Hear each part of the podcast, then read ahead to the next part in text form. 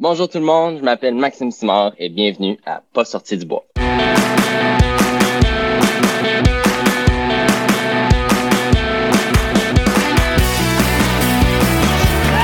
messieurs, votre gagnant du 110 Si tu commences à te sentir bien en courant un ultramarathon, fais-toi-en pas, ça va passer. grand champion du 125 km. Encore une fois cette semaine, l'épisode est présenté par NAC. C'est plus un secret pour personne, NAC est en train de changer la game en train de nutrition pour les athlètes d'endurance. Que ce soit avec leur barre Ultra Énergie qui ont le parfait ratio 4 grammes de glucides pour 1 g de protéines ou leur poudre Ultra Recovery qui fait maintenant partie de ma routine d'après-course, NAC offre une gamme complète de produits faits pour toi. Si j'ai piqué ta curiosité que tu veux essayer leurs produits, NAC offre 15% de rabais à mes auditeurs. Va sur le nacbar.com, remplis ton panier, entre le code promo pas sorti du bois et le tour est joué. P-A-S-S-O-R-T-I-D-U-B-O-I-S en majuscule. Merci à William, Nico et toute la belle gang de NAC et bon épisode. Ouais, ben, on n'est pas sorti du bois, hein? Bonjour tout le monde, bienvenue à ce 19e épisode de Pas sorti du bois. J'en profite pour souhaiter une bonne année à tout le monde. Bonne année à toi aussi, Max.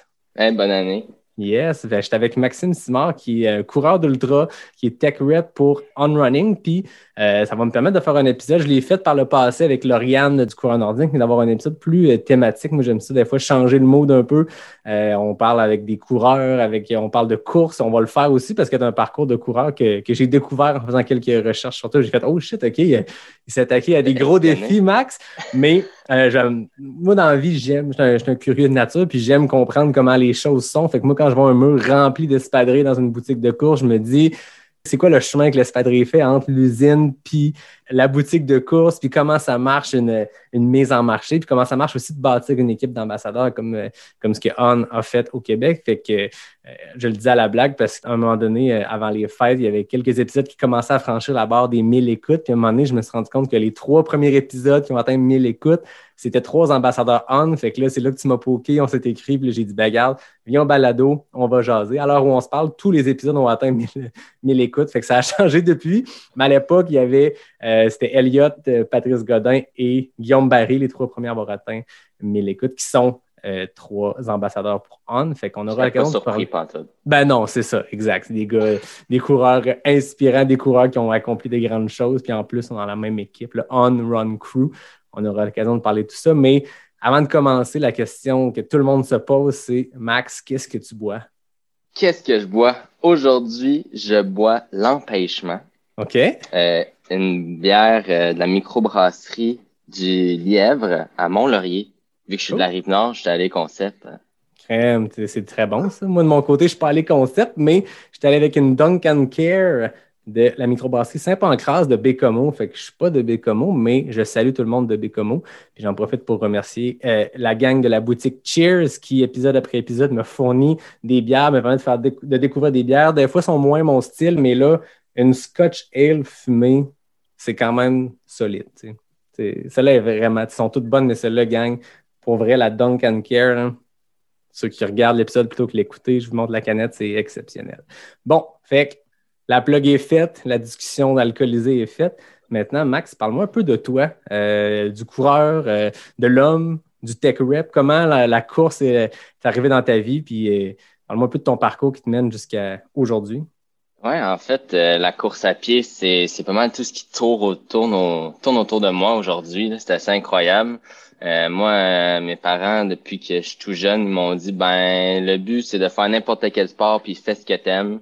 Puis euh, j'ai comme un petit peu suivi ça dans le chemin, puis j'ai pris chaque opportunité qui sont, qui sont sorties à moi. Euh, j'ai joué au hockey. J'étais, j'haïssais la course à pied. À chaque fois que je jouais au hockey, j'haïssais ça, le, le, le cross training. Après, aller courir, euh, faire la muscu, j'haïssais ça. Puis, euh, ouais, j'ai, j'ai, j'ai tombé dans le triathlon. Puis, Ok. je pensais à me faire un petit peu de, de triathlon. Euh, j'ai fait un petit peu le tour du sport. J'ai travaillé dans des, euh, j'ai participé dans un club euh, de triathlon à Montréal. J'ai fait les tri à Tremblant, à Montréal, Esprit. Puis, ouais, à un moment donné, je me suis blessé. Puis, euh, je me suis ramassé à courir entre elles. Moi, j'ai étudié pour être paramédic. Nowhere, là, ça sort Ok. De nulle part. J'ai étudié pour être paramédic dans le domaine de la santé. Puis, j'ai rencontré un, un de mes bons amis Euh, je peux dire son nom, hein? Vincent. Ben oui. Vincent Hull, c'est là que je l'ai rencontré. Puis euh, un coureur de trail qui, qui m'a inspiré à faire des, des défis de malade mental. Puis euh, moi, j'ai tombé dans le trail. Après ça, ben, j'ai adoré le bois. Pas sorti du bois, ça, ça. Moi, ton titre de podcast est incroyable parce que c'est vrai, quand tu y rentres, tu n'en sors plus. Non, c'est ça. Ben. J'en parlais la semaine passée avec, avec Anne Champagne. C'est ça qui arrive, je pense. Il y a beaucoup. Il y a personne qui commence en trail. Il y a personne dans le sport qui fait Moi, j'ai commencé, je suis sorti de chez nous, puis je suis allé dans les trails avec des appareils de trail, puis j'ai fait du bois puis de la montagne. Mais tout le monde qui finit, peu importe le parcours, que ce soit par le triathlon, que ce soit par le cross-country, il n'y a personne qui en ressort, j'ai l'impression. Il n'y a personne qui fait Ah, moi, je suis devenu marathonien après avoir fait 10 ans de trail. C'est comme le contraire. Mais bon, c'est ça, je fais juste Ouais. parler à des gens qui, sont, qui font de la trail. Fait que peut-être que quelqu'un pourra me dire non, moi c'est le contraire, mais j'ai l'impression que tout le monde rentre dans le bois puis en sort jamais. Ouais, comme dans tous tes podcasts, la seule personne qui est différente de tout le monde, c'est Kylian. Lui, il est né là, puis il en sortira jamais. Mais, Exact. euh, ben ouais, sinon, tout le monde, le bois, faut, faut vous passer par là. Puis non, malheureusement, si vous rentrez, faites attention, vous en ressortirez jamais. Non, c'est ça. Euh, C'est une bonne chose. c'est, c'est comme ça que, que j'ai rentré dans le monde de, de la course. Fait que là-dedans, comment a été ton premier événement de course? Comment tu t'es ramassé à t'inscrire pour la première fois puis mettre un dossard? Mon premier, là, tu vas me trouver bizarre, là, mais moi, j'ai fait, euh, j'ai fait beaucoup de triathlon, puis je m'en allais vers l'endurance, puis euh, mon ami m'a dit, là, faut que tu fasses une nouvelle course en Gaspésie, ça s'appelle l'Ultra Trail du Mont-Albert. Il y a un 100 km, sûr que si tu fais du tri, t'es capable de faire ça, un 100 trail.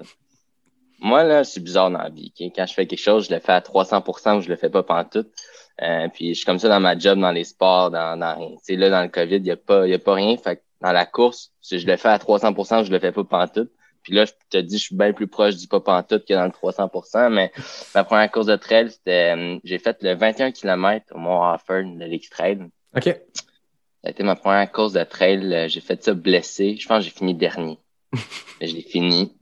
Puis j'ai enchaîné le printemps prochain avec le 100 km de l'UTMA. Puis c'est comme ça que j'ai commencé euh, la trail. C'est un bon baptême de l'Ultra quand même, parce que l'UTMA, euh, c'est un, un événement maintenant qui s'appelle l'Ultra Trail des Chic Chocs, mais c'est connu comme étant assez, euh, assez brutal. Fait que 2016, l'UTMA, le 100K, puis je voyais que dès l'année suivante, tu as fait, bon, 100K puis 100 miles, il n'y a pas de différence, c'est juste une unité de mesure. Fait que tu t'es lancé dans ce qu'on a, une édition qui a eu une seule fois, la Grande Traversée, euh, remportée par Jeff Cochon, mais un 100 miles assez brutal, qui ressemble un peu à ce que Elliott a tenté cet été, je pense, la traversée des Chic Chocs. Ouais. La Gaspésie, c'est un terrain euh, incroyablement difficile, technique, en plein de façons. Puis euh, j'ai essayé d'aider le Trail des Chic Chocs l'an passé à, à établir avec mon background un petit peu euh, dans le domaine de la santé, de, de créer quelque chose de sécuritaire pour tout le monde. Puis c'est tellement difficile. T'as pas de réseau. Les sentiers, c'est, c'est impraticable quasiment, mais c'est tellement beau. T'as- Ah, c'est ça. J'ai couru, euh, on va en parler peut-être plus tard parce qu'il était espionné, mais j'étais allé en Europe, puis on dirait le plus que je voyage, le plus que je rencontre comment que le Québec est beau, Mhm. pour être honnête. là, le plus que je veux rester ici. Tu sais, je voulais aller découvrir, aller ailleurs, aller courir pour voyager, peut-être habiter ailleurs, mais le plus que je voyage, le plus je me dis, notre terrain au Québec est incroyable, puis il faut l'explorer. Puis il est diversifié, je pense. Puis moi, ça me fait toujours rire parce que j'écoute beaucoup de documentaires, je lis beaucoup de trucs sur la course. Puis souvent, euh, on, on- on parle des insuccès des, des coureurs américains euh, dans les courses européennes, que ce soit les, les Transgrandes Canaria, l'UTMB, qu'il n'y a pas d'Américains ou très peu euh, qui, qui ont du succès sur le continent européen. Puis on parle souvent de la technicité des sentiers. Puis tous les coureurs québécois qui ont fait des grosses courses en Europe sont comme, pas tant technique. tu sais.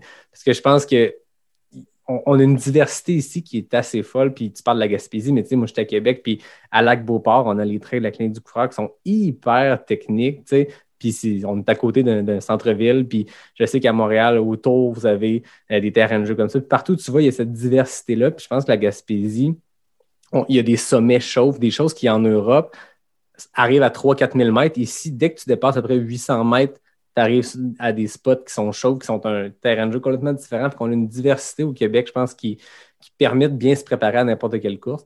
Il manque des pitches de dénivelé puis des montées de 1500 mètres d'une traite, quelque chose qui ne peut pas vraiment se pratiquer. J'en parlais avec Martine Marois, euh, que tu connais, je pense, Martine. euh, parce que si on fait un saut dans le temps, tu t'es ramassé à, quand on parlait tantôt 300 dans tout ce que tu fais, tu as commencé avec un baptême de 100K, puis quelques années plus tard, tu t'es attaqué à une petite trotte qui s'appelle le, le Tort des Géants. Pour ceux qui ne connaissent pas, Oui. c'est quelques 300 km et 20 quelques mille mètres de D+. Ouais, Martine, c'est, je peux le dire, c'est ma deuxième, ma troisième maman. Ah, c'est vrai? Parce que c'est Euh, ça. Tu as fait l'UTMA, tu as fait plein de courses au Québec, mais tu en as fait un peu partout dans le monde aussi. Puis là, je fais un saut dans le temps, mais on aura l'occasion de parler un peu de tout ce que tu as fait comme course. Mais le Tour des Géants, ça devait être une expérience assez euh, exceptionnelle. C'est incroyable. En fait, euh, à ce 100 km-là, l'UTMA, c'est là que j'ai rencontré Martine pour, pour la première fois. Puis euh, j'ai fini la course avec son copain d'ailleurs, Danny, Mhm. qui est un très bon ami aujourd'hui. Il m'a ramassé couché à terre dans un sentier au 50e kilomètre, puis on a fini le 50, le dernier 50 ensemble. Fait que euh, merci Danny de m'avoir aidé à terminer ce 100 km là. Mais oui, on s'est ramassé au tard tout ensemble. Euh, une course qu'il faut que tu sois pigé au sort. Euh, que des gens, plein de gens se mettent dans la loterie pour y aller. On a tous été pigés dans la même année. Fait que tu peux pas dire non à ça quand, quand ça l'arrive. Euh, même si t'es pas 100% prêt au top de ta forme, t'as plein d'amis qui y vont, tu y vas. tu. Ah non, c'est ça. pose pas de questions. Mais oui, le tard des géants, c'est c'est incroyable. Tu vis, euh, c'est pas un des sentiers les plus techniques au monde. Euh, mais oui, il y a de la roche, il y a des gens qui marchent dans ces sentiers-là depuis des milliers d'années. Euh, euh, L'Europe, c'est comme ça, les trails. Hein. Puis de l'altitude, des sommets de 3300 mètres. T'as pas nulle partout que tu peux vivre ça dans, dans un dans un cadre de course que t'es pas obligé de traîner euh, 80 litres sur ton dos, puis t'es en mode course dans un environnement hyper sécuritaire. C'est incroyable, ça a été un- une expérience exceptionnelle d'arriver au bout de ta limite. Euh, Malheureusement, moi, je l'ai pas terminé. Martine a terminé cette course-là d'ailleurs. Euh, Danny, son copain, à deux fois aussi. Mais moi, j'ai pas terminé, mais j'étais allé au, au bout du rouleau, au bout de moi-même. Puis, puis de faire ça, d'aller au bout de toi-même, je pense que c'est ce que l'ultra donne à tout le monde. Puis c'est incroyable. Faut, faut atteindre ça au moins une fois dans sa vie. Arriver au bout du rouleau. Mais je pense qu'on recherche un peu ça, puis la limite, on se rend compte que c'est un élastique qui s'étire beaucoup. Tu sais, euh, toi, tu as commencé dans la cour des grands avec un 100K direct, mais quand tu parles des coureurs qui ont. moi, j'ai fait un- une progression, disons, du, du marathon jusqu'au 50, au 65, Très bien. 80, 125. Mais on dirait qu'à chaque fois, tu finis ton premier 50K, puis tu es comme, là, je suis allé au bout des choses, puis comment je vais faire pour faire 30 km de plus? Puis là, tu fais un 50 miles, puis ah, ça se passe bien, mais je pense que c'est quelque chose qui, qui est extensible, nos limites, mais toi, tu sens qu'avec le Tour des Géants, tu t'es rendu jusqu'à où euh, dans la course? J'ai arrêté à Niel. Dans OK. le fond, Niel, c'est la ville que tout le monde y a fait le tort. n'arrive jamais parce qu'il y a des pancartes de Niel, mais t'arrives jamais à cette ville-là. C'est 196 kilos. OK. Pas loin de 15 ou 15, 16 000 mètres de D+. Ouais. Un Avec, bon profil euh, de course euh, pour un DNF, c'est quand même. Ouais, moi, je sais pas pas ça comme un DNF, mais ouais, ouais. Sais, j'allais Pour un dire- DNF, c'est bon. Mais c'est ça que j'allais dire, tu sais, euh, des fois, on parle des gens qui, ont un premier DNF, que ça leur fait juste euh, mettre le feu aux poudres puis vouloir aller encore plus loin. Toi, ce DNF-là, euh, tu, tu le vis comment, tu sais, parce qu'on s'entend, tu as fait 200 km puis 16-17 000 mètres de D+, c'est plus que la plupart des 100 miles euh, au, au monde. Tu sais, comment tu l'as vécu, cet abandon-là, puis est-ce que tu l'ambition d'y retourner, de le réessayer? Je dois le finir. J'ai pas le choix. Faut, faut, faut que je finisse cette course-là une fois dans ma vie. C'est, j'ai pas le choix. C'était tellement beau, ça m'a tellement marqué que, que je dois aller le finir. Je me suis inscrit à la loterie l'année passée, même si personne ne le sait, puis j'ai pas été piché, mais on va l'essayer l'année prochaine. Est-ce Mais, euh, des euh, points, est-ce que je, je te coupe, puis on reviendra à ma question que je, je- je coupe moi-même, mais euh, le temps des gens, est-ce que ça prend des pré-qualifications, des courses qualificatives pour, euh, pour l'atteindre? Tout à fait. Tu dois avoir fait une quantité de, de courses avant. Pour, euh, pour pouvoir participer à la loterie du, du tort complet, là, du tort des géants. Ouais. Sinon, tu as le tort DRET qui appelle, D-R-A-T, que euh, là, ça, c'est un petit peu moins, 170 kilos. Un petit Une- peu moins, hein. Une Juste un petit peu. Euh, 170 kilos. Mais, euh, mais oui, ils ont différentes, euh, faut atteindre différents plateaux. T'as Ok. fait dans les derniers deux ans, je crois. OK. Fait que revenons à cette course-là, comment tu l'as vécu, puis quel est le sentiment quand à un moment donné, il faut que tu dises, euh, là, c'est pas 196 km, c'est cool, mais il faut que j'arrête. Moi, l'altitude, elle me rentrait dedans, sérieux. Ah ouais. J'avais jamais monté ça, en fait, un pic de plus que. C'est quoi le Mont Jacques-Cartier en Gaspésie? 1000, 1200? Ouais. 1100 1148? quelques. J'avais jamais monté dans l'altitude plus que 1148, euh, ma part cette semaine-là. Fait que euh, pour moi, l'altitude me rentrait dedans. Je suis asthmatique. Fait que euh, j'ai comme un petit peu de la misère à respirer. Je traînais mes pompes avec moi. Euh, quand même au cas où. J'essaie de les prendre, de pas les prendre du tout. Mais à un moment donné, ça a été, euh, ça a été insupportable. Mon genou a complètement euh, triplé en grosseur. J'ai une photo que, que je pense à 110 kilos à un moment donné. Mon genou gauche, et je m'en jamais rendu compte jusqu'à temps que je vois la photo, mais le corps a pas bien résisté. À... Je m'attendais pas à ça pour vrai. C'est des montagnes, c'est énorme. Ça s'appelle pas géant pour rien. C'est le plus gros géant d'Italie. Fait que non, le j'étais bien avec moi-même rendu là. Euh, je pensais que j'avais accompli, que j'étais rendu le plus loin que je pouvais, que j'avais vu des paysages, j'avais vécu une expérience qui était incroyable, puis que si je continuais, j'avais pas de plaisir. Puis pour moi, le plaisir, c'est vraiment important. Parler des ambassadeurs tantôt, mais le, pour trouver du plaisir dans ce qu'on fait, si t'as pas de plaisir à courir, trouve-toi un autre sport. Ah, c'est ça. Euh, mais, mais bouge, tu sais. Fait que moi, moi, c'est mon mot d'ordre, c'est du plaisir. Puis là, j'aurais pas eu de plaisir à continuer, puis je n'avais eu, puis je voulais garder une, bonne expérience de cette expérience-là. Fait que j'ai décidé d'arrêter euh, à 185. Je pense que quand tu vois aussi ce qui reste, tu sais, quand si tu avais eu ce sentiment-là au 310e kilo, je sais pas, peut-être tu te dis, OK, le plaisir ou pas, il reste 20 kilos, mais là, tu sais, 200 km 196, c'est exceptionnel. Comme, c'est une distance que très peu de personnes sur la Terre vont pouvoir avoir parcouru. Puis toi, tu te dis, il m'en reste encore un 130, 140. Il te reste l'équivalent d'un 100 miles. Ouais, tu rentres là, c'est pas une course, une expédition. Hein, ça dure une semaine, c'est sept jours. Tu t'en vas pas là. Tu un de sort, oui, mais c'est pas comme n'importe quel. J'ai entendu, tu as fait Aricana, félicitations en passant. Mais c'est une course, c'est incroyable. Ah Tu finis ravito à puis c'est comme une course quand tu fais des. C'est pas une courte distance, mais je mettons en temps. Tandis que là, tu t'en vas sur une expédition totalement. Là, tu, vas, tu vas dormir, tu vas prendre ta douche, tu vas. Oui, tu as des cut-offs, tu as des temps, mais c'est une expé. Fait qu'il faut que tu prennes ça comme, comme un comme une histoire que, que tu t'en vas te raconter à toi-même, puis tout seul, pas de réseau euh, dans ta bulle, à penser, à admirer, à, voir comment que tu es petit dans ce monde-là. Puis, euh, puis c'est toute une expérience. Ben, je pense que quand tu es au pied de ces géants-là, tu sais, euh, j'ai vu des, des, montagnes assez hautes, mais je suis jamais allé dans les Alpes. Ça doit être fou comme sentiment. Tu sais, moi, j'avais été à Flagstaff, tu sais, puis tu parlais de l'altitude tantôt. La ville est à 2000 tu as, une petite butte en plein milieu de la ville qui fait 1800 mètres, mais comme tu es à 2000 au début, quand tu es en haut, c'est 3800. Puis tu regardes ça quand tu arrives du Québec où tu as vu Mont-Jean-Cartier ou des, des Mont-Valin, 1000 mètres et tout.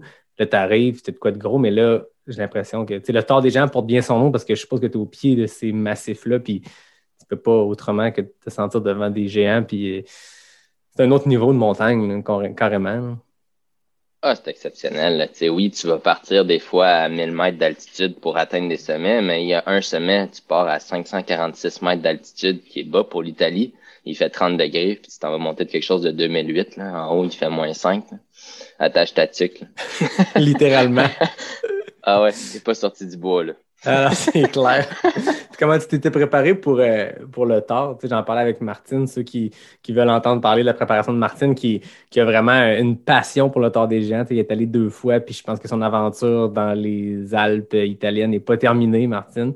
Euh, mais, euh, mais toi, comment tu l'as vécu? Puis comment tu l'as préparé, cette course-là, sachant ce qui t'attendait, sachant qu'on ne peut pas se préparer au Québec pour une montée de, tu viens d'en parler, de 2300 mètres de pitch direct.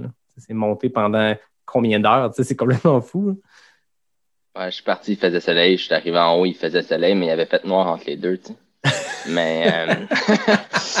aïe, aïe. C'est long. ouais, ça en perspective. je te donne une idée. Mm-hmm. Mais euh, me préparer, je me suis pas préparé de la meilleure façon. Puis, tu sais, tout le monde se prépare de leur façon pour ça. Puis, il n'y a pas de la meilleure façon pour se préparer. Mais, euh, tu sais, il faut avoir un mental fort pour passer à travers ça. Puis, moi, pour, personnellement, pour avoir, avoir eu mal avant. euh, fait je me suis dit, je vais essayer de faire les plus gros défis que je peux pour me préparer à ça dans un terrain le, le plus similaire, puis d'avoir le plus mal que je peux. Fait que dans l'année précédente, le tard, euh, puis c'était pas une meilleure formule, mais euh, j'ai commencé l'année en faisant Madère. Fait que je mm faire le mute, une ouais. train de Madère, 117 kilos, 7000 mètres de D+. Je me suis dit, ah, il y a des pitches de 40% je vais voir à quoi ça ressemble, monter une montagne, puis quand ça finit jamais. Fait j'allais faire ça, j'ai réussi. Honnêtement, la plus belle course que j'ai faite à date dans ma vie, c'est celle-là. Euh, pas, c'est le, Madère Island Ultra Trail. Jeff Cochon a parlé à l'épisode 4. C'est son, un de ses gros objectifs à venir, mais c'est une course de l'Ultra Trail World Tour qui a l'air exceptionnelle sur l'île de Madère euh, euh, au Portugal. Puis ça, ça je veux dire, c'est 7000 mètres pour 115 kilos. C'est complètement fou. Là. Le dernier 80 km, il descend. Ça donne une idée sur le premier 20 euh, kilos? Ouais. Non, euh, je niaise, mais non, je pense que la, tu as regardé la, map, mais je pense pour être sérieux, le dernier 24 kilos, je pense qu'il est descendant. Fait que, non, t'as un bon 80 km avec un 6000 mètres, ça, ça rentre. Là. Oui, tu as des marches, mais c'est toutes des marches naturelles formées Ah, par les ça. montagnes. Euh, Il y en a qui manquent des marches, tombent pas, pile pas à droite ou à gauche. Euh, mais mais ouais, c'est incroyable comme paysage puis comme course. Non, J'avais décidé de faire ça euh, pour essayer de me préparer au tard euh, au printemps de cette année-là. Puis par la suite, euh, j'ai eu la brillante idée, vu que je viens du, du, du monde du triathlon, je me dis comment tu peux te entraîner en minimisant l'impact pour préparer ton corps, mais sans être brûlé avant ta course. Qu'est-ce que tu fais? Que tu fais? Du basic? Tu bicycles, ouais, tu pédales. Je vais m'entraîner, je vais m'inscrire à un triathlon.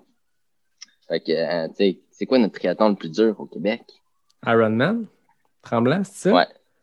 Non, mais c'était, ouais, mais t'es pas loin. Je me suis inscrit au Canada Man. Ah que ouais, un ok, nouveau, oui. un nouveau format. vrai, je l'avais pas en tête celle-là, mais il paraît que c'est complètement brutal, ça. Je l'ai dit au début, hein, c'est tout ou rien. Voilà. Fait que euh, je me suis inscrit au Canada Man, qui est un format d'Ironman euh, avec euh, une dernière portion trail, encore énormément de dénivelé, mais je me suis dit, moi, je vais minimiser l'impact sur mon, mon corps, mais je vais atteindre, en- je vais améliorer mon endurance. Fait que j'ai commencé avec Madère, j'ai fait le Canada Man en- à la moitié euh, de l'année, mais je voulais pas me blesser du tout. Euh, puis ça, c'est une drôle d'histoire. Je vais chercher, mais j'ai eu ma médaille mais j'ai malheureusement pas terminé la course et j'ai tombé à 2 km de la ligne d'arrivée. T'es tombé blessé ou? Je me suis assis puis ils m'ont sorti en civière. Ouais, j'ai fini. euh, Ben voyons. J'ai fini. Ouais, j'ai fini à la tente puis euh, je j'ai monté le dernier 2 km de la côte pour te rendre en haut au sommet de Mégantic en, en carte de golf. Un de mes bons amis qui, avec qui j'ai été patrouilleur de ski à Tremblant. Nowhere, on se rencontre, je savais même pas qu'il était là. C'est lui qui m'a ramassé. Puis on s'est ra- il m'a amené au médecin, puis intraveineux, puis, puis toute la patente. Mais ils m'ont donné ma médaille quand même. Mais ouais. Non, j'ai pas terminé le Canada Man, mais c'est ma préparation pour le TAS. Ça a été ces deux énormes événements-là. Euh, je pense que ça m'a aidé, pour être honnête, à pour le mental, l'endurance, aller au bout de toi-même. Mais j'étais encore, je pensais pas que je pouvais, mais j'étais encore plus au bout de moi-même au tard. Mais ça m'a peut-être brûlé d'une autre façon. Euh, j'ai peut-être eu trop de courses intenses. Fait que faut, faut, faut que je trouve mon, mon juste milieu pour la prochaine fois. C'est ça qui est touché, je pense, pour n'importe qui qui a un gros objectif de fin d'année. Tu te dis, j'ai ça qui s'en vient, donc il faut que je m'y prépare, que ce soit par des courses préparatoires ou des week-end chocs. Ou, je suis en train, de, moi, de mon côté, préparer ma saison 2021, considérant que tout va avoir lieu. On croise les doigts puis on, on le souhaite pour les événements, mais en, en se disant, je veux faire Bromont 160, mais qu'est-ce que je fais avant ça pour arriver à Bromont frais et dispo, mais prêt? Puis il y a toujours cette balance-là qui semble difficile pour n'importe qui, n'importe quel athlète de, de se dire ça. C'est combien de temps entre le Canada Man puis euh, le Thor? Je pense que c'était juillet. OK. Puis tard, c'est septembre. OK. C'était quand même euh, une petite récup possible entre les deux. Ouais, ouais. Non, il y avait une récup possible, puis c'est pour ça que je l'avais planifié comme ça. Euh, parce que je savais que j'avais j'aurais eu le temps de récupérer, mais c'est un événement comme ça, puis le tard, c'est pareil, là.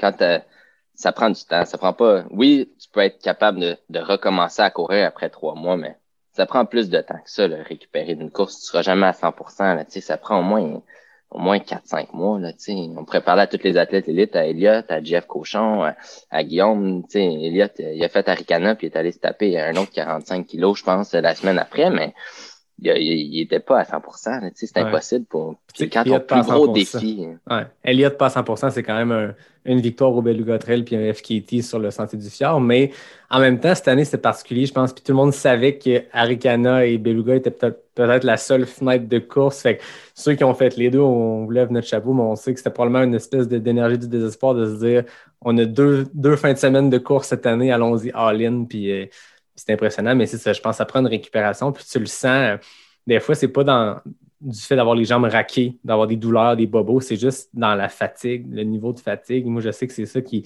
qui dure plus longtemps. C'est que je recommence à courir, c'est un peu plus raide, puis là, ça va bien. Mais à un moment donné, tu essaies de faire une longue, puis c'est pas les jambes qui veulent plus avancer, c'est pas le cardio qui suit pas, c'est juste une fatigue de se dire, voyons, je, je suis fatigué comme un 50e kilo, puis je suis à mon 12e, 15e, 17e.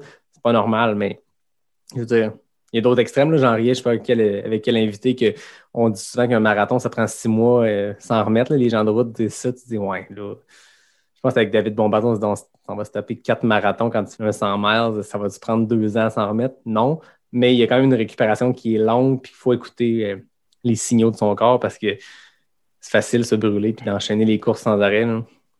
Ouais, faut faire attention. Puis, euh, je l'ai dit tantôt, mais il faut avoir du plaisir dans, ce qu'on. Fait je pense que là, on peut-être parler plus des produits tantôt, mais tous les coureurs s'est blessé une fois dans sa vie. C'est c'est certain. On fait du vélo, on peut quasiment pas se blesser en vélo, mais on va s'atteindre un, un, épuisement. On va être on va être complètement épuisé à un moment donné, mais on n'aura pas mal. Tandis que la course à pied, c'est rare qu'on va être complètement épuisé. On va avoir bien plus mal partout avant d'arriver à cet épuisement-là. Mais si on a une bonne technique de course, puis on a une bonne entraînement, on peut arriver à cet épuisement-là. Puis je pense qu'il faut essayer de s'écouter, puis tout le monde est différent. Fait c'est, hyper difficile. Surtout la course en sentier. Tous les terrains sont, sont différents. Ah, moi, j'ai fait trois heures sur marathon. Ben, quasiment tous les marathons que tu vas faire, tu vas faire pas loin de trois heures, à part si euh, mais tu sais, en, montagne, tu fais un 42 km, wow, attends, là, ça dépend où tu le fais tout, là, ton, Il y a tellement d'autres facteurs. C'est le dénivelé, mais la technicité des sentiers change aussi. Tu as, des courses qui ont exactement le même profil qui, quand tu checkes le temps moyen puis le, temps de victoire, c'est des heures de différence entre deux gagnants à deux courses qui ont le même profil parce que tu as le niveau de technicité des sentiers. L'UTMB et l'île de la Réunion, c'est le meilleur, le meilleur exemple. Ils sont exactement le même profil. Puis Hard Rock au Colorado, pareil, c'est trois courses avec le même profil. Puis les résultats sont complètement différents parce qu'il y a d'autres facteurs qui entrent en jeu. Tout à fait. Puis ton après-tard des gens, comment ça s'est passé euh, depuis 2018? Euh, Qu'est-ce que tu as fait comme course? Qu'est-ce que j'ai fait comme course? Je suis revenu, puis j'ai fait la course mec à Tremblant. OK. Euh, un, deux mois après. Tu sais, quand tu reviens d'une course, tu es sur un high. Hein? Tu reviens sur une course, là, puis tu dis, quand tu es dans la course, tu appelles des gens, tu fais, je refais plus jamais de ma vie. Puis là, tu reviens, puis là, tu t'inscris à genre huit courses. Voilà. Vous n'êtes pas les seuls, tout le monde, tout le monde fait ça en passant. Ouais. Euh, mais fait que je suis revenu, j'ai essayé de récupérer, j'ai fait deux mois, j'ai fait une course à Tremblant que j'ai super bien fait parce que je venais juste de revenir de 3000 mètres d'altitude. Fait que je pense que c'était encore un petit peu dans mon sang. Euh, mais ça a super bien été, mais je sentais que c'était pas à 100%. Fait que j'ai décidé vraiment de faire off. Moi, je fais beaucoup de ski.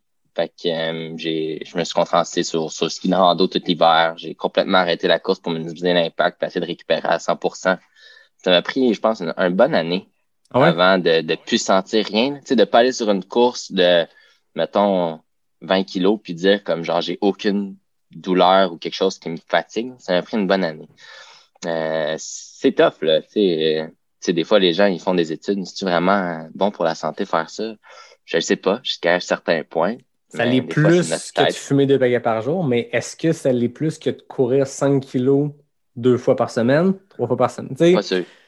Il y a plein de choses qui se parlent à ce sujet-là. Puis euh, moi, en ce moment, j'ai commencé à consulter un ostéo pour un petit bobo qui va se régler rapidement, je le sais, mais il me disait, tu sais, ça reste que chaque pas que tu fais, c'est quatre fois ton poids que tu mets sur tes articulations. Fait que, tu sais, quand on parle de, cross-training, moi, j'étais plus du genre à faire que de la course 100% puis du volume, du volume, du volume. Puis, à un moment donné, tu te dis, ben, ça vaudrait peut-être la peine de switcher avec autre chose. Puis, j'y réfléchis parce que j'ai jamais eu de grosses blessures, mais j'ai tout le temps des petits bobos. Puis, à un moment donné, ça devient. C'est plate à courir, mais ça reste que c'est quatre fois ton poids chaque impact. Imagine le nombre de pas sur une course, imagine le nombre de pas par semaine. Prends ton poids, fais fois 4 Vous êtes un génie en mathématiques pour se rendre compte que ça peut être challengeant. Fait que c'est normal, c'est un, un, sport intense, un sport extrême. C'est sport extrême. Puis, tu sais, pour continuer à avoir du plaisir puis continuer à le faire, parce que moi, je vais continuer à courir toute ma vie. Tu sais, courir, pour moi, c'est voyager, c'est apprendre, c'est découvrir. Puis, j'ai dit tantôt, mais on est tellement petit dans, dans ce monde-là qu'il faut aller à la recherche puis voir. Euh, que je fallait que je prenne du temps pour revenir puis avoir du fun à le faire. Fait ça m'a pris une bonne année, mais, mais là, je pense que, que je suis revenu euh, au départ de dire que, que je peux repartir la machine tranquillement, progressivement, parce qu'on peut pas retourner où ce qu'on était. Malheureusement, ça a l'air qu'on en perd quand on arrête. Mais, mais de repartir, de repartir ça. Pas j'utilise le mot machine, on est des êtres humains, mais de repartir, partir le corps tranquillement. Oui. Puis, euh, pour Les muscles ont une mémoire. On entend ça souvent que il y a des athlètes d'endurance, euh, peu importe le niveau, qui, qui, arrêtent pendant un bout pour des blessures, pour des raisons. Puis, ils disent que le temps, quand tu reviens, tu recommences quasiment à zéro en termes de cardio. Tu sais, mettons, depuis moi, on arrête de courir aujourd'hui, puis on commence dans cinq ans, on va se développer plus vite que quelqu'un qui commence en même temps que nous dans cinq ans, mais qui n'a jamais couru de sa vie. Le, corps a une mémoire, mais il faut lui donner le temps de se rappeler, je pense. N'importe quel arrêt doit nécessiter un retour progressif, mais je pense que c'est quand même euh, encourageant quand tu vois que tu reviens rapidement. Mais euh, il y a ça qui se passe quand même. Je suis confiant. Euh, j'ai fait le tort. Je pense que quand j'ai fait le tort des géants, j'étais le plus jeune participant des 680. T'as quel âge en ce moment, Max? Euh, Quel âge? Faut que je dise ça. J'ai 26. J'ai eu 26, 26, le fait 1er que- décembre. Shit, ok. Fait que quand t'as fait le tort, t'avais 24 ans. Ouais. Quand même. Même 23. J'allais à... Ouais. Ouais, ouais. Non, j'étais, j'étais, j'étais assez jeune. J'ai commencé l'ultra. J'étais, pas très, très vieux. J'étais, Ouais. le plus jeune de toute l'ultra parce que c'est un Ben, sport d'endurance. Habituellement, quand t'es plus jeune, tu fais plus d'intensité. Euh, mais non, je me, je me suis découvert une passion en endurance de, de souffrir. C'est une passion, souffrir. Je pense que oui. Je pense qu'avoir le, le fait que le sport est grandissant en popularité, puis avoir le nombre, le monde qui, en- qui le pratique, à, à jaser avec beaucoup de monde qui le pratique, je pense que c'est une drogue. En tout cas, je pense pas qu'on est accro à la douleur elle-même, que juste le fait que ça procure. C'est que si tu as de la douleur, c'est que tu es allé au bout des choses. Tu en parlais tantôt, tu es allé au bout de toi-même avec le tort, que ce soit un DNF ou pas, on s'en fout s'il est écrit sur, euh, sur le site de l'ITRA.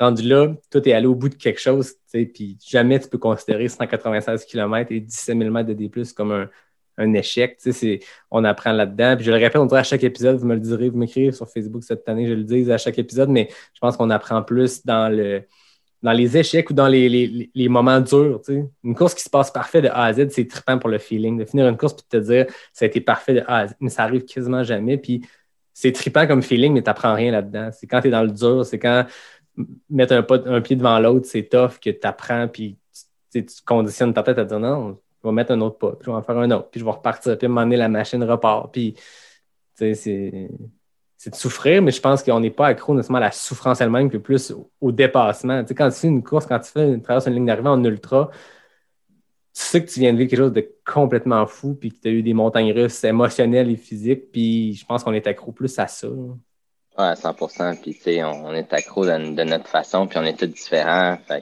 Si, si vous êtes quelqu'un que vous, vous adorez faire un, un 5 ou un 10 km entre elles, c'est ça qui vous amène à, à vivre quelque chose, à mieux dormir le soir, puis à déconnecter. Pour moi, c'est une façon de déconnecter parce que, quand je fais quelque chose, je vais, je vais, je vais, je vais, je vais tout passer mon temps là-dedans. Fait que, pour moi, le travail, c'est, je passe tout mon temps là-dedans. Fait que, d'aller courir, d'aller dans le bois, c'est super important, puis ça nous permet de déconnecter. Fait que ça peut être un 100, ça peut être 196 ou 330 km, mais ça peut être 5 ou 10, puis c'est aussi intense. Moi, je dis toujours à tout le monde, il y a des gens qui s'en vont aux Olympiques pour 100 mètres.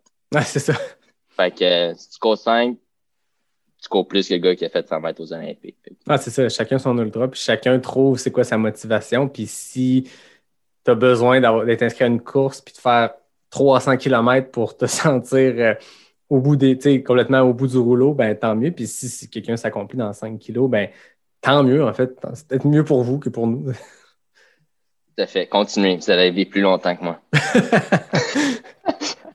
Ou en tout cas, on- il y a le classique, quand j'ai de voir tes genoux à 70 ans. Ben, on verra. Mais euh, le corps, il paraît qu'il est fait pour ça. Puis, si on s'entraîne intelligemment puis qu'on prend du temps de repos, comme tu en parlais tantôt, si on ne s'enligne pas euh, trois torts en ligne, ben ça, je pense qu'il y a moyen de récupérer de ça. Faut s'écouter.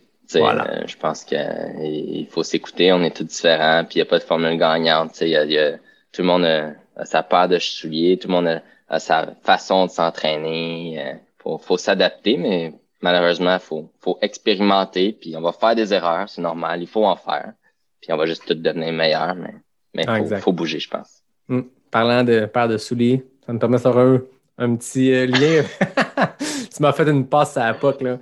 Mais euh, ouais, parlant de, parlons de On Running, comment On est rentré dans ta vie à travers tout ça, à travers euh, ton parcours de coureur?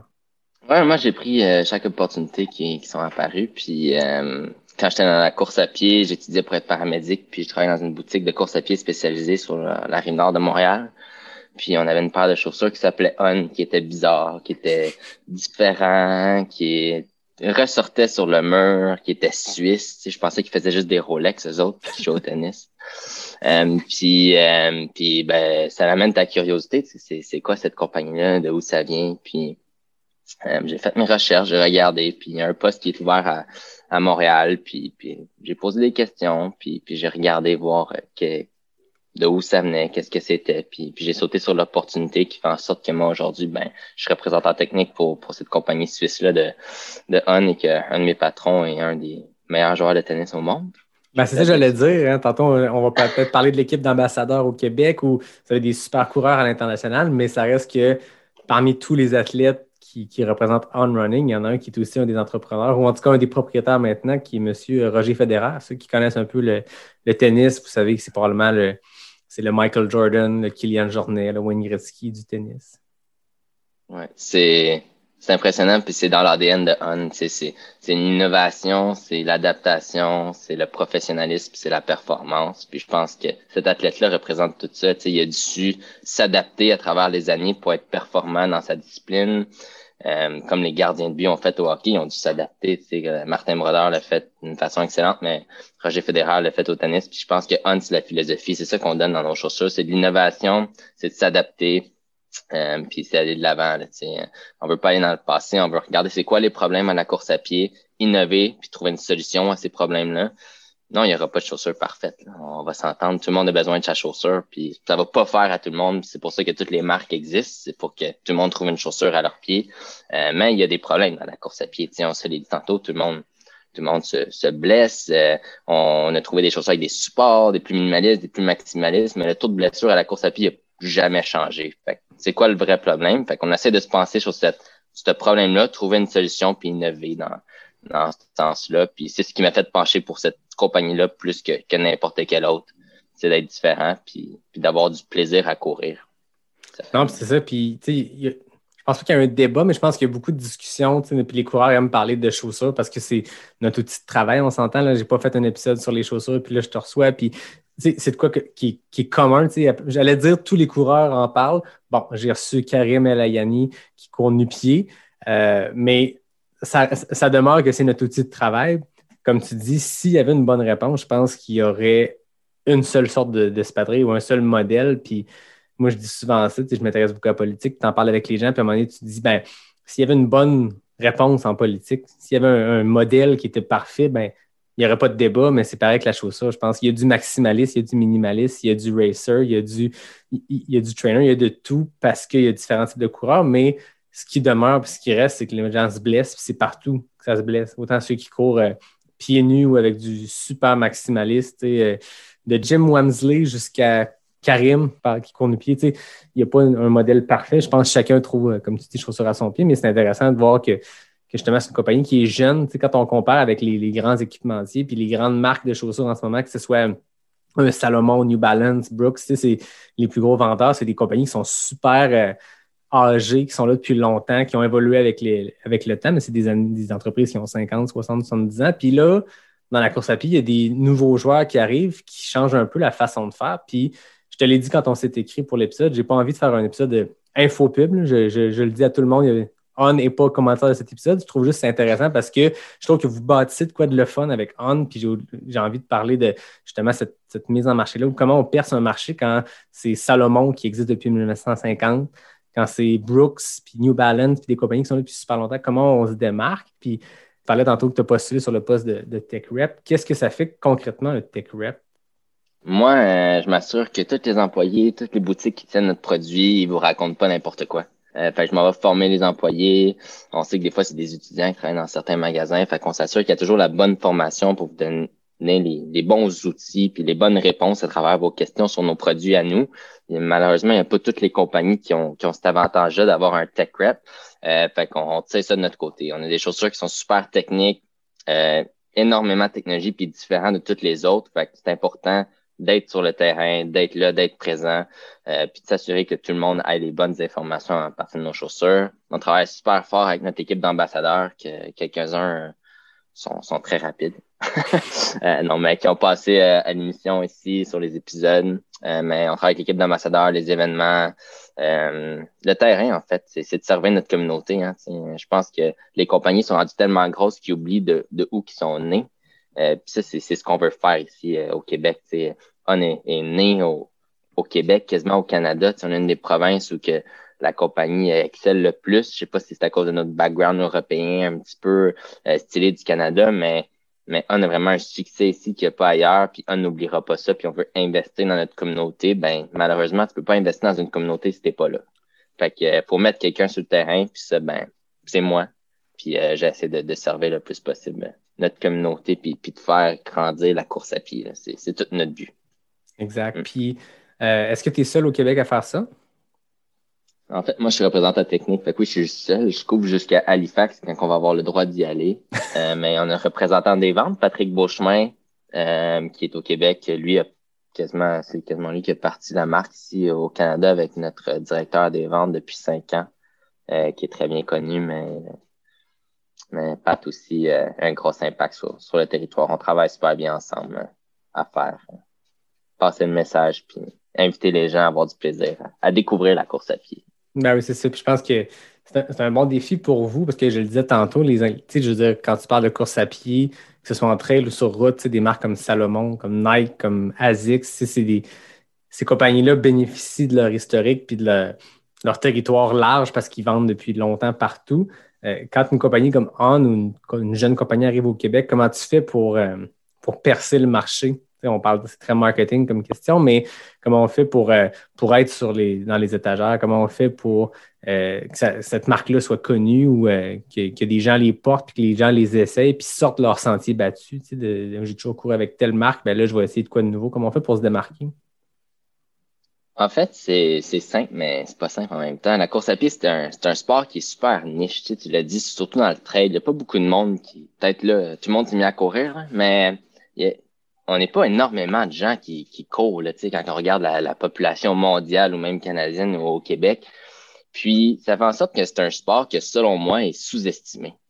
Euh, ça a pris Nike l'année passée pour sortir une chaussure Break Into, puis qui ont investi des millions de dollars pour, pour mettre sur de la science, autant en nutrition sur la course à pied, que la chaussure, que le linge, que, que drafter, que plein, plein de choses que personne n'a jamais faites. Eux avaient l'argent, puis ils ont réussi à le faire. Puis puis bravo, c'est une science, puis il faut la découvrir, mais on regarde les skis.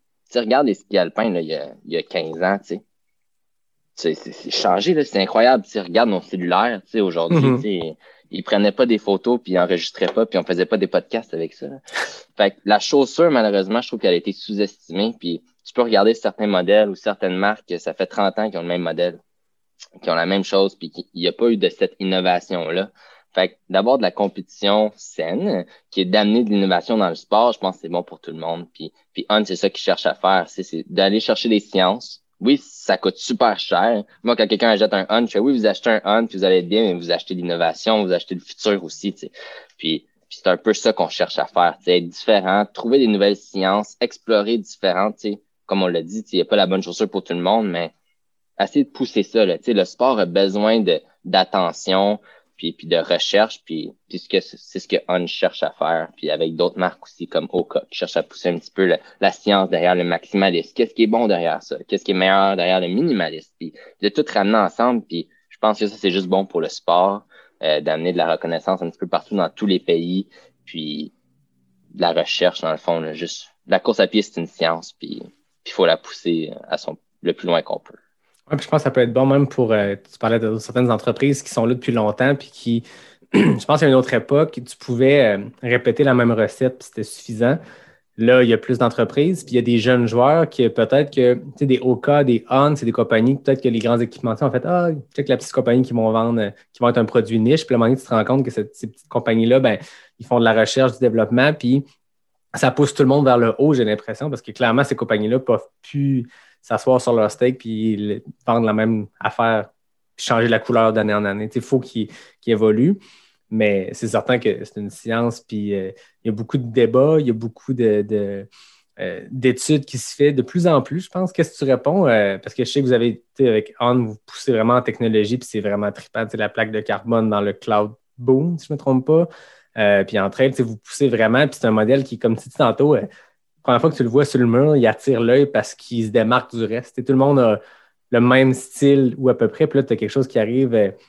Ceux qui ne connaissent pas On, allez taper sur Google, juste pour le fun, allez voir, ça, se démarque un peu comme un Oka. Tu, vois un Oka, je m'imagine, il y a 10 ans, la première fois que tu rentres dans une boutique, tu vois un Oka à travers une vague de Luna Sandals puis de minimalisme, puis tu as cette espèce d'affaire-là de, de, 30 euh, mm d'épais.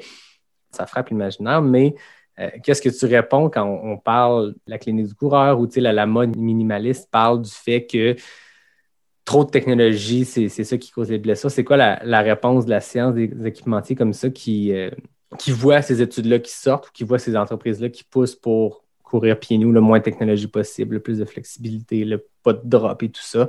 C'est quoi la réponse de ces compagnies-là?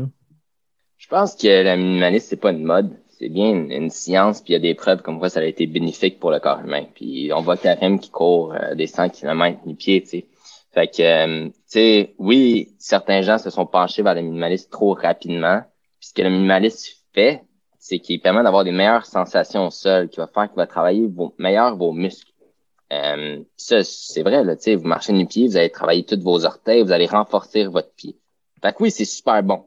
L'affaire, c'est qu'en Amérique du Nord, depuis qu'on est petit, on se fait mettre des patins de hockey dans les pieds, on se fait mettre des, des chaussures, des bottes de construction avec du 47 mm de drop en talon haut, tu sais. Euh, puis on n'est pas habitué de promener les pieds, malheureusement. Tu sais, Karim, il, est né dans un milieu qui est nu pied depuis qu'il est petit, fait que son corps est habitué à ça. Fait que oui, le côté positif du minimaliste, c'est que ça va être renforcé. Mais malheureusement, en Amérique du Nord, on n'est pas habitué à ça. Euh, fait que ça va prendre énormément de temps avant que vous habituez à du minimalisme, mais ça se fait, puis c'est bon. La seule chose, c'est comme, comme tout qu'on voit dans la vie, c'est que si on abuse de quelque chose trop souvent, tout le temps, on se baisse. Moi-même, je cours dans une chaussure minimaliste ou maximaliste, n'importe quelle. Souvent, tout le temps, de la même façon. C'est ça, je me blesse, je vais toujours utiliser les mêmes muscles. Fait que la recette gagnante, c'est de varier, c'est d'alterner. Une chaussure minimaliste, oui, c'est bon. Une chaussure maximaliste, oui, c'est bon.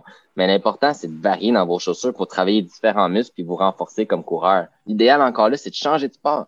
Faites un peu de ski, un peu de vélo, un peu de course, un peu de marche. Alternez les intensités. Vous allez renforcer tous vos muscles de votre corps en, tant qu'être humain, puis vous allez progresser puis, être capable comme coureur si vous travaillez toujours de la même chose, de la même façon tout le temps, c'est sûr que vous allez surutiliser vos muscles. Les cuisiniers font ça. Tu sais, si tu flippes des œufs de la même main toute la journée, tu vas une tendinite à l'épaule. Mais malheureusement, c'est la même chose à la course. Tu peux pas courir une fois par en avant, une fois de. Ben, tu peux, mais tu m'en parleras, puis je vais une vidéo. Mais, mais la seule façon, c'est de changer vos chaussures. Euh, puis chez On, ce qu'on a essayé de faire, c'est de ramener tout ça ensemble. Donc, on a une chaussure plus légère, plus proche du sol, euh, qu'on va sentir le sol, mais avec une technologie de coussin qui va absorber les chocs. Fait que vous avez des Cloud Tech qui s'appelle, qu'on va vous donner une absorption qui est verticale et horizontale, fait qu'on diminue les vibrations puis les impacts sur votre corps. On n'a pas besoin de rajouter du coussin parce que la technologie fait l'absorption que vous avez besoin, mais au moins vous sentez le sol pour améliorer votre technique de course. Mais c'est pas une pilule miracle. Euh, ça va faire des gens, ça fera pas à d'autres. Moi, pour être honnête, faut alterner entre différents modèles. Puis c'est ça qui va vous permettre de vous construire mieux en tant que coureur, c'est certain. Oui, puis je pense que ceux qui ont écouté l'épisode avec Lauriane du coureur nordique, c'est un peu ça le constat. Puis moi, ça fait 11 ans que je cours, puis je ressens vraiment ça naturellement. C'est ça qui est venu, l'alternance, puis de changer les technologies. Puis moi, je le sais que si je porte, j'adore mes Oka, pour vrai, j'en ai besoin. Je suis quelqu'un qui n'est pas, euh, mon STO disait en blague, tu n'es pas sec. je suis quelqu'un qui a une bonne masse même si je cours 100 km par semaine, je demande avec une masse euh, musculaire et, physique et, de gras euh, qui est là. Fait je veux dire, je pourrais pas courir minimaliste tous les jours. On le sait que tu es musclé. Ah ouais, je fais du gym zéro. Je parle au gym. Il faudrait que j'y aille pour la course, mais ça, c'est un autre débat. J'en parlerai une autre fois. Mais, euh, mais c'est ça, la, la, physionomie fait que j'ai besoin d'un coussin, mais je sais que je peux pas courir tous les jours avec mes cas parce que après quelques jours, après quelques semaines, je vais attaquer du talon comme Jim Wamsley sans bon sens. Puis je vais être content de mes performances, mais je sais que je vais, j'ai besoin des fois de ressortir mes Innovate, puis mes, même mes petits New Balance, c'est Super Racer pour sortir courir, puis pendant un kilomètre, faire Aïe, aïe, j'ai mal au talon, il va falloir que je, replace ma technique. Tu sais, ça, c'est personnel. Je parle, je parle de mon exemple c'est celui que je connais, mais c'était ça le concept que j'avais aussi en discussion avec Lauriane c'est d'alterner. Des fois, on de quoi de plus coussiner. Quand tu fais de la longue distance, pour la plupart des gens qui l'ont essayé dans du très longue distance, dans de l'ultra, avoir un petit coussin, ça donne un petit jeu. Par contre, si c'est une traite hyper technique, ben, tu sais, des cas dans du technique, là, c'est rough parce qu'à un moment donné, la cheville vire de tout bord, de tout côté parce que tu n'as aucun.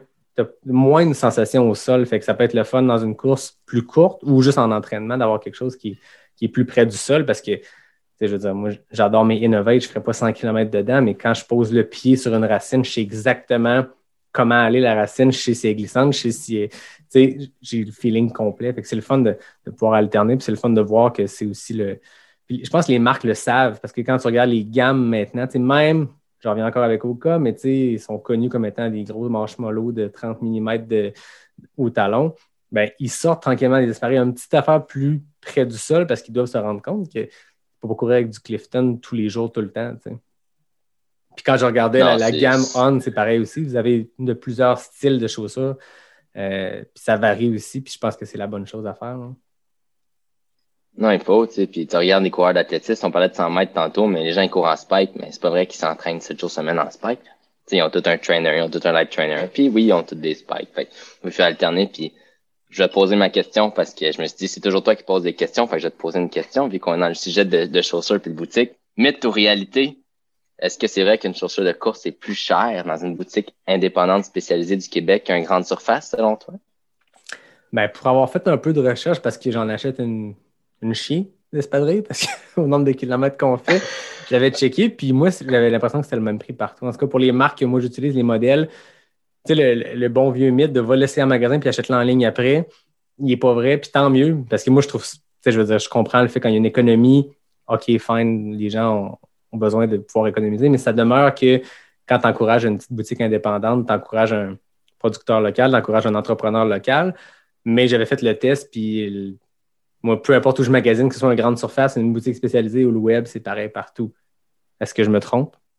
Non, tu as tout à fait raison. Puis je vais juste profiter pour dire aux gens d'aller en boutique indépendante parce que le service que vous avez, c'est incroyable. Puis vous allez payer le même prix qu'une grande surface. Fait allez le chercher. Il n'y a pas de meilleure chaussure pour tout le monde oui, On, Oka, New Balance, Brooks, Saucony, c'est toutes des bonnes marques. Euh, mais allez en boutique spécialisée. Ils vont pouvoir regarder votre pied, votre foulée, puis vraiment vous conseiller votre meilleure chaussure pour ce que vous voulez faire. Si on veut pas tout faire un 330 km, puis on veut peut-être pas tout faire un 200 mètres. Fait allez voir, puis on va vous conseiller la meilleure chaussure pour vous. Je vous encourage fortement d'encourager local. Yes. Puis c'est quoi qui arrive beaucoup parce que depuis que j'ai parti le podcast, les gens ben, écoutent l'épisode, puis je suis comme leur, première ressource. je vais poser une question. Puis, je le dis ici, moi, je suis un passionné de cours. J'en fais depuis 11 ans. je suis capable de conseiller, mais pas tant que ça. Je veux dire, je ne suis pas un professionnel de la santé, je ne suis pas un conseiller en boutique, je ne suis pas un nutritionniste. Fait que, aller voir des professionnels. Mais moi, ce que je dis tout le temps, c'est aller en boutique. À Québec, je donne les bonnes adresses ici. Aller dans, vos boutiques spécialisées parce que, euh, par exemple, moi, quelqu'un qui m'écrivait Toi, tu cours avec quoi l'hiver? Ben, moi, l'hiver, ça fait 11 ans que je cours l'hiver avec mes souliers de trail mais l'hiver, l'été, je vais sortir, je vais avoir des souliers de route pour courir sur asphalte. L'hiver, peu importe la, température, je suis en trail, que j'aille sur route ou en trail. Mais après ça, la personne me dit Ouais, mais qu'est-ce que tu me conseilles comme espadrille? Va en magasin parce que arrive avec ton espadrille. moi, je dis tout le temps aux gens arrivez avec votre affaire. Moi, j'ai fait ça souvent. J'avais tel espadrille de route que j'aimais. Trouve-moi l'équivalent en trail en termes de, de drop, de feeling, de technologie, whatever. Mais eux, c'est des spécialistes. Arrive avec l'espadrille que tu aimes. Je suis déjà arrivé au courant nordique avec un, un Mizuno qui avait 5 ans, probablement 2000 kilos dedans parce que j'ai essayé plein d'autres marques, il n'y a rien qui marchait. Je revenais toujours à cette espadrille-là qui était comme parfait. Puis à un moment donné, Lauriane m'avait dit ben, prends un Brooks euh, Ghost. L'affaire la plus basique possible, mais c'était ça que j'avais. C'est ça que j'essayais. Puis j'avais essayé plein d'autres patentes. C'est eux les experts, allez les voir. Puis peu importe vous êtes où au Québec, euh, il y a des boutiques spécialisées, puis c'est eux qui connaissent ça. Fait que... Ils envoient, ils passer des pieds, les autres, en tout cas. Voilà. exact. Plus que nous autres. Oui. Parlant de, tantôt on parlait de ton équipe d'ambassadeurs, l'équipe On Run Crew. Euh, comment ça s'est bâti cette équipe-là? Parce que moi, ce que, au-delà des athlètes, au-delà de la marque, au-delà de la compagnie, au-delà du marketing, ce que je trouve le fun, c'est que vous avez une vibe tripante d'athlètes. La, la, gang, en tout cas au Québec, euh, vous avez des athlètes qui sont des personnalités, qui sont des personnages. Ben là, je parle de Pierre-Michel, on s'entend, mais non, mais au-delà de ça, vous avez une vibe. Nicolas, c'est pareil, Nicolas Dan de NAC euh, qui est dans la On Run Crew. Mais je trouve que vous avez trouvé des personnalités au-delà de, des athlètes super performants, super euh, tripants à suivre. C'est pas mieux que des ambassadeurs pour vendre une marque. Après ça, euh, c'est eux qui l'utilisent, c'est eux qui gagnent des courses avec ça, c'est eux qui, performent. Fait comment vous avez bâti cette équipe d'ambassadeurs-là au Québec? Je dis pas qu'ils vendent la marque, mais qu'ils la représentent. Puis, tu sais, ils ont aucune pression de vente. Euh, c'est vraiment pas leur job. Mais mettons, là, si je mettrais toute la gang de On dans un peloton de 1000 coureurs, puis tu regardes les 13 personnes qui sourient, ça, c'est notre gang. Tout le temps. sais, leur but, c'est, de, partager la passion, euh, d'être, des virus à l'extérieur. je l'ai dit tantôt, le but, c'est d'inviter les gens à faire de la course à pied. Puis quand tu regardes ces gens-là, tu as le goût de courir sais, tu parles à Nico, tu parles à Pierre-Michel, tu parles à Guillaume, tu parles à Thomas Duhamel à Québec, tu parles à, Lydiane autour du monde qui est maintenant à Québec, qui fait des randos incroyables. Tu les regardes, de juste goût de faire ce qu'ils font. Puis, c'est ça qu'on veut, c'est ça qu'on recherche dans, dans notre communauté. C'est des gens qui vont s'impliquer dans leur communauté, euh, euh, qui, qui vont vraiment s'impliquer, mais qui vont distribuer cette joie-là, puis cette passion-là qui ont de la course à pied. Puis quand ils auront plus cette passion-là, malheureusement, mais ils vont nous le dire, puis ils vont avoir fait ce qu'ils ont à faire, mais c'est des gens, je pense, qui ont, qui ont la passion dans leur cœur, qui l'ont pour toujours. Fait euh, on est vraiment chanceux de les avoir avec nous. Puis, fait, tout le Québec, on est chanceux d'avoir ces gens-là pour, pour nous montrer comment que tous les côtés, le fun, le plaisir qu'on peut avoir quand on a un dessert. Puis je pense que de parler du personnage, mais Pierre-Michel, c'est c'est une personne unique. si vous l'avez pas rencontré, vous devez le rencontrer une fois dans votre vie, mais si jamais vous, voyez une photo en quelque part, c'est la personne qui est couchée en avant. c'est lui. Euh, fait c'est notre gang, c'est notre but premier, c'est ça. C'est le plaisir, puis de rire. Ouais, puis c'est le fun parce que justement, en course à pied, on n'arrête pas de le dire. Puis tout le monde à qui je parle, tout le monde ramène toujours ça au plaisir, au bonheur d'être dans les bois, à la liberté. Il n'y a personne qui est comme en mode performance, même les athlètes les plus élites. J'ai eu la chance de parler avec Mathieu Blanchard, avec Anne Champagne, avec Jeff Cochon, des athlètes québécois qui nous représentent à l'échelle internationale. Puis tu leur parles, puis ils sont super grandés, puis leur seul plaisir, c'est d'aller jouer dans le bois. C'est un sport qui est comme ça mais d'avoir ces athlètes-là de votre côté chez On, d'avoir un groupe d'ambassadeurs qui sont des personnalités, c'est des, athlètes qui performent, on s'entend, là, tu parlais de Thomas Duhamel, tu parlais de Nicolas Dan, tu parles de... C'est toutes des personnes qui performent, mais on sent qu'ils sont là parce qu'ils ont du fun. Puis en Michel, euh, euh, moi, je suivais la gang de Québécois qui était à l'Ultra Trace Guadeloupe, qui est une course brutale. Je pense qu'il a gagné euh, avec Johan Trimaille en 30 heures, je me trompe peut-être, mais tu sais, tu gagnes un 100 miles en 30 heures, c'était brutal, puis tu suivis, puis tu avais juste le goût d'être avec eux autres, puis de triper parce que c'est des super ambassadeurs pour le sport, puis tu t'y reconnais, je pense qu'on se reconnaît là-dedans quand c'est des gens qui, tu sens que les personnalités sont inspirantes, tu sais.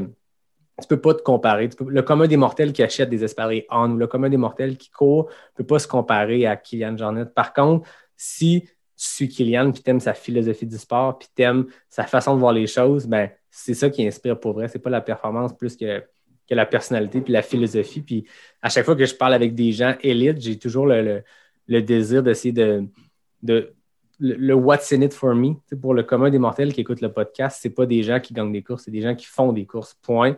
Ben, c'est ce qui est le fun des athlètes élites, c'est ce qui est le fun des athlètes que je rencontre qui sont pas élites mais qui performent. C'est le fait que leur approche du sport, leur philosophie derrière le sport, euh, représente l'esprit trail. Euh, puis j'ai vraiment l'impression que vous avez trouvé ça avec euh, la On Run Crew. Fait si vous tapez ça sur Instagram, On Run Crew, vous allez trouver toute la, belle gang de, de On. Puis au-delà de parler de, de chaussures puis de parler d'espadrilles, vont, vous allez juste avoir des coureurs qui vont vous donner le goût de vous botter le cul puis d'aller sortir à moins 30 dans la tempête pour aller courir. Non, non, c'est des passionnés, c'est vraiment le fun. C'est des gens que vous allez arrêter dans la rue, puis ils vont vous, ils vont vous parler, puis vous allez devoir dire stop pour qu'ils vous arrêtent de vous parler de course ou qu'ils vous parlent de randonnée ou, ou de n'importe quoi. Tu sais, des fois, même moi, faut que je les arrête. Là, tu sais. On, a une rencontre annuelle, ben, mensuelle, une fois par mois, qu'on se met tous ensemble euh, sur nos ordinateurs, puis, puis on fait juste parler de course, puis qu'est-ce qui s'en vient, puis, puis garder tout le monde à jour, puis il faut que je les arrête parce qu'ils partiraient, puis ils parleraient pendant l'éternité. Fait que c'est des vrais passionnés, tu sais. Puis, c'est vraiment le fun d'avoir ça ici. Euh, au Québec pour, pour, tout, pour toutes nous. Là. Même moi, il m'inspire. Je les regarde. Nico a fait un 160 km d'asphalte dans Villeray pour ah ramasser des fonds pour les, les professionnels de la santé. Qui, qui qui fait ça? Même moi, je le ferais pas, même si j'ai dit je vais te supporter pour le faire. Fait que c'est passionnant. Tu regardes courir, puis t'es pas obligé d'aller faire 160 après, mais d'aller faire un 5 puis un 10, puis ça c'est impressionnant. Merci à, à la gang en passant. Je leur dis.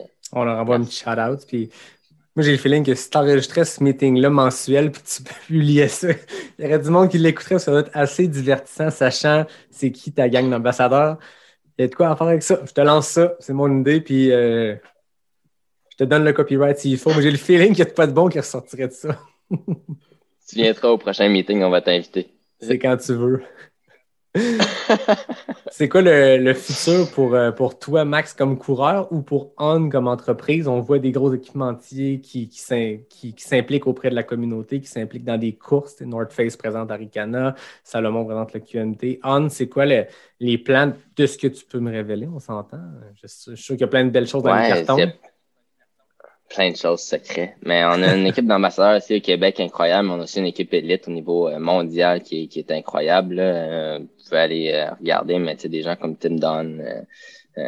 puis on a des gens comme David Brown, je sais pas si vous connaissez, aux Jeux Olympiques, un, gars, un homme qui malheureusement a perdu la vue, mais qui est un athlète américain qui, qui est super impressionnant puis, puis inspirant à suivre. Euh, c'est ça notre équipe. C'est des gens qui, qui, se relèvent du pire puis qui passent à travers malgré tout.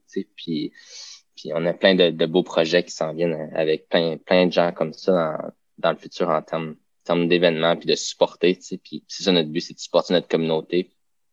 Euh, puis, puis ici, ce que j'ai fait l'an passé, les étudiants à la course, qui est un beau petit, euh, une belle petite OBNL à Montréal. Euh, il, il apporte des jeunes dans, dans des écoles de Montréal-Nord à courir le marathon de Montréal à chaque année.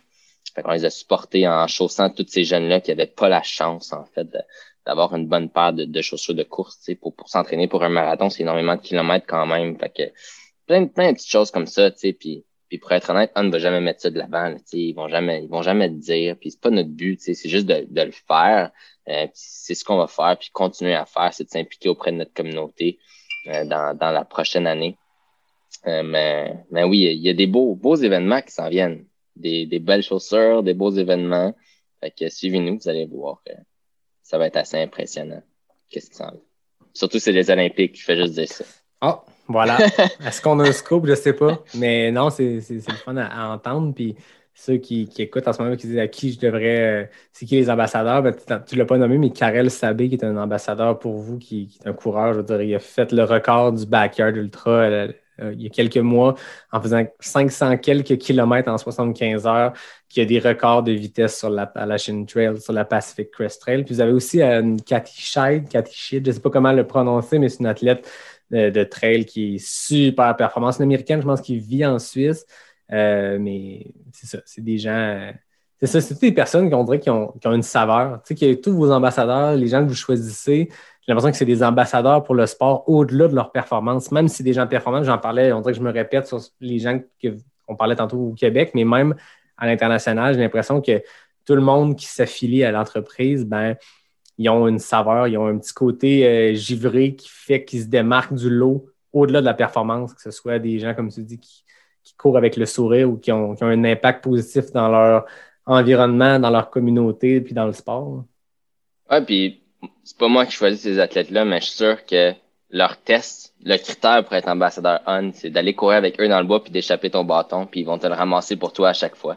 Qu'ils soient en première ou en, deuxième place, tu vas échapper ta gourde, tu vas échapper ton gel, ils vont s'arrêter, puis ils vont te le ramasser, puis ils vont te rattraper, puis ils vont te le donner. C'est ça, on. Puis autant les, athlètes qui courent que, que les employés, c'est notre but. C'est juste de redonner, d'avoir du fun de ce qu'on fait, puis de, de, partager cette passion-là.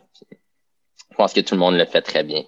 Oui, puis c'est au diapason avec l'esprit trail, c'est au diapason avec tout ce qu'on entend à propos de la communauté trail qui est vraiment axé là-dessus, au-delà de la performance. C'est le seul sport où des gens finissent main dans la main en ligne d'arrivée, puis que les, les, organisateurs de course ajustent d'un coup qu'il y ait un centième de seconde pour être sûr que les deux soient crownés ensemble, les deux gagnants ou peu importe quelle position. Mais tu sais, ça va vraiment avec la communauté. Puis n'importe qui, qui, on en parlait tantôt au début d'épisode, je pense que les gens qui découvrent le trail le découvrent, puis ils, reviennent pas à leur ancien sport à cause du sport, grâce au sport plutôt, le fait qu'on est dans le bois, le fait qu'on repousse nos limites, le fait qu'on est seul en montagne, il y a quelque de le fun là-dedans. Mais quand tu mets à faire les événements, c'est l'aspect communauté. Puis je pense que cette année, en 2020, il y a plein de gens qui ont trouvé plein de manières de repousser leurs limites puis de, de combler ce manque-là par l'absence de course. Mais il y a quelque chose qui manque, puis c'est l'esprit de communauté. C'est le fait que tu fais une course, tu charges avec le monde, c'est la bière d'après-course. Puis tout cet esprit-là, ben, on le ressent dans, dans tes ambassadeurs puis dans la gang que vous avez mis en place. Puis c'est à l'image, en fait, je pense, que, du trail. Fait que, on ne voulait pas faire une info pub, mais c'est quand même positif pour l'entreprise, mais au-delà de ça, c'est pour parler d'athlètes inspirants qui, méritent d'être découverts. Ben oui. Mais merci, puis merci à toi aussi de, faire vivre ces moments de communauté-là à tout le monde parce qu'on cherche tous nos moyens de, se retrouver ensemble, même si on peut pas. Fait que la petite bière, ben, on la prend ensemble. On la prend, c'est ça. en mode Zoom, en attendant de la prendre en vrai euh, à une ligne d'arrivée euh, l'an prochain ou la suivante. On verra. À suivre. Voilà. Et moi, pour terminer, j'ai toujours mes questions éclair NAC. Donc, euh, je ne sais pas si tu es familier avec le principe. C'est simple. Des questions A ou B le plus rapidement possible. Le FKT masculin appartient à David Bombardier en 26 secondes. Le FKT féminin, qui est le FKT au scratch, et Anne Champagne en 24 secondes. Donc, euh, c'est les temps de référence. 10 questions A ou B. Je sors mon chrono. Tu me dis quand tu es prêt. Go! Route ou trail? Trail. Sentier technique ou sentier roulant? Technique. Monter ou descendre la montagne? Monter. Ligne de départ ou ligne d'arrivée? Départ. Question NAC, poudre protéinée de chocolat ou vanille? Chocolat. Madère ou Canary? Madère. Cloud Boom ou Cloud Flow? Flow. Pizza ou poutine? Pizza. Courir dans la neige ou dans la pluie? Neige. 100K ou 100 miles? 100 000. 29 secondes, c'est quand même très fort.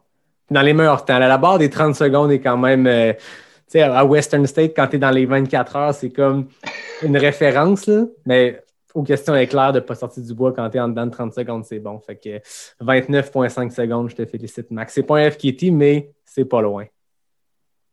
Yes. Il va falloir le faire en vrai, là.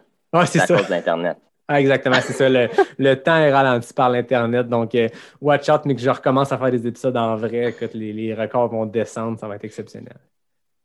Incroyable.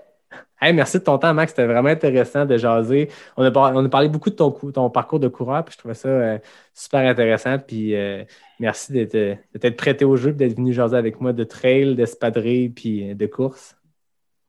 Ben, ça fait plaisir. Merci à toi de l'invitation, sérieux. Puis j'espère vraiment que on va inviter tous les gens à découvrir le bois pour qu'ils finissent en pas en sortir.